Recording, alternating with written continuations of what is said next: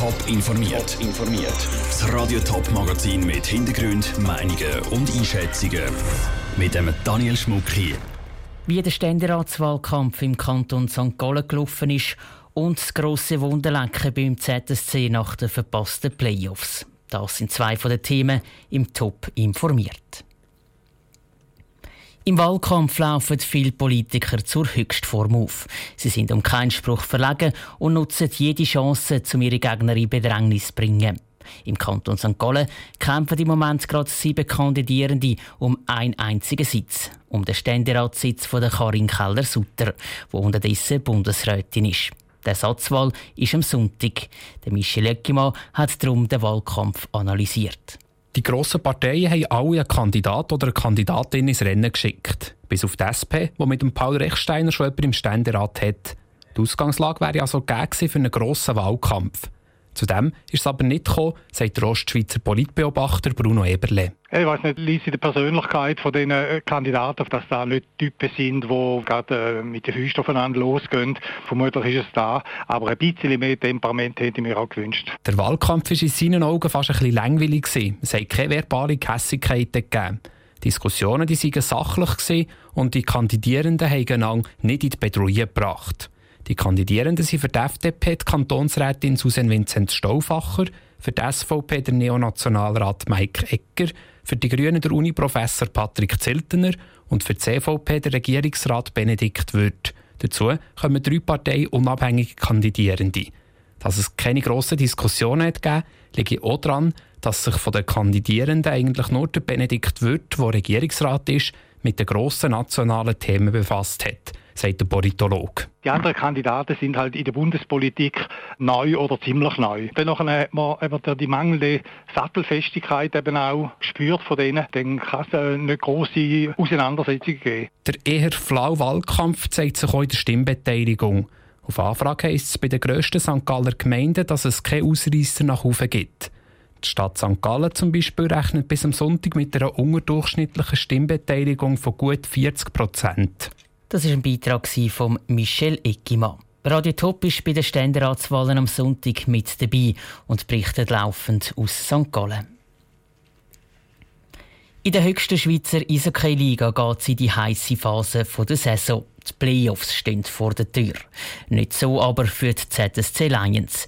Der amtierende Schweizer Meister hat gestern das alles entscheidende letzte Meisterschaftsspiel verloren und darum die Playoffs verpasst.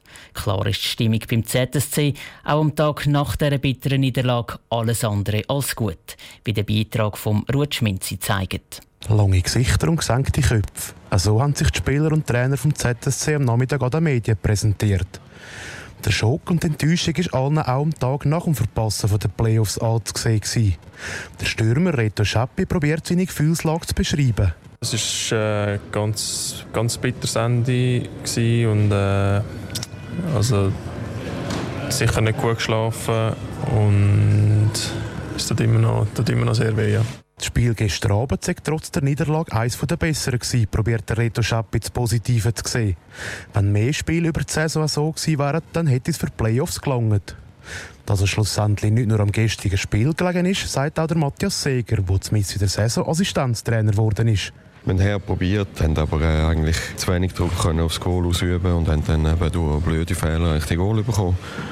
Und das hat uns wieder Spiel gekostet, das hat uns quasi auch Playoff gekostet. Aber wenn man, äh, wenn man zurückschaut, ich glaube, wir hätten viele, viele Chancen gehabt, vorher, um äh, die Playoff zu erreichen oder die Punkte zu holen, die uns schlussendlich gefehlt haben. Auch der zweite Assistenztrainer, der Michael Liniger, trauert nicht nur am letzten Spiel nach.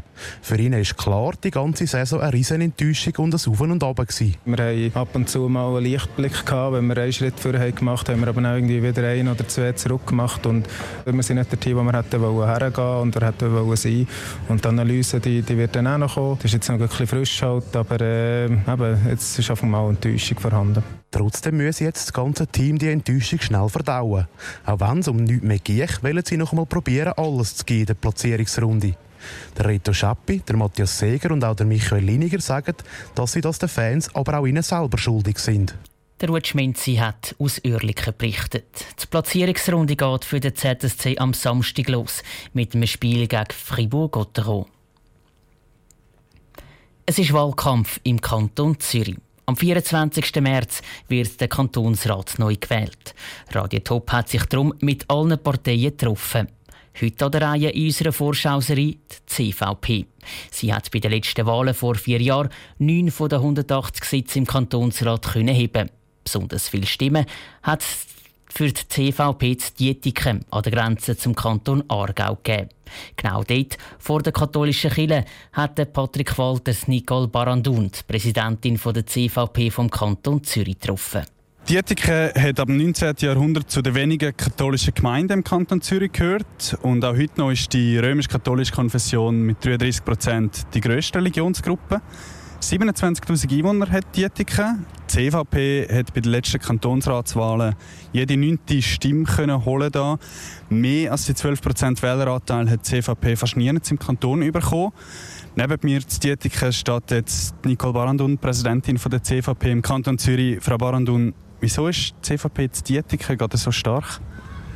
Ja, ich glaube, das hat weniger mit der Konfession zu tun und vielleicht ein bisschen mehr mit der Zusammensetzung dieser Gemeinde. Einerseits hat sie doch noch eine Größe, wo man die Leute kennt. Also die Politiker, die sich da engagieren, die kennt man und wählt sie vielleicht da dann auch. Und die CVP hat immer gute Köpfe. Und auf der anderen Seite ist das auch eine Gemeinde, die doch auch noch ein bisschen mit sozialen Problemen zu kämpfen hat. Und die CVP ist eine von den Parteien, die als Wähler eben nicht nur junge und gut ausgebildete Leute hat mit guten Zukunftsaussichten. Wenn man den Kanton als Ganzes anschaut, wo sehen Sie da den grössten Handlungsbedarf? Es hat einfach viele Leute, die die Prämien nicht mehr zahlen von der Krankenkasse. Das ist ein ganz grosses Anliegen, Gesundheitskosten. Gesundheitskosten, gibt es vielleicht auch noch andere Themen, die Ihrer Partei wichtig sind? Klassisch ist natürlich Bildung ein grosses Thema für die CVP. Nicht nur die akademische Bildung, die wir im Kanton Zürich mit der Universität und der ETH zwei super Institutionen haben. Ich denke, unser Schwerpunkt liegt vor allem auf der dualen Berufsbildung. Und gerade von dieser Bildungspolitik profitiert auch die Ethik? Ich glaube, die Ethik ist sicher ein Ort, wo viele junge Leute auch sind, die von dem profitieren, dass wir ein durchlässiges Bildungssystem haben, dass man anfangen mit einer Berufsbildung, dann vielleicht eine Berufsmatur machen und am Schluss eine höhere Fachschule. Ich finde, das ist eine der Stärken der Schweiz und gerade so mittelständische Gemeinden profitieren oder die Jugendlichen in diesen Gemeinden profitieren gut von dem. Nicole Barandun von der Zürcher CVP im Gespräch mit dem Patrick Walter. Die Interviews mit den Vertretern von allen anderen Parteien gibt es auf toponline.ch zum Nachlesen. Gewählt wird der Zürcher Kantonsrat in knapp drei Wochen am 24. März. Top informiert, auch als Podcast. Mehr Informationen gibt es auf toponline.ch.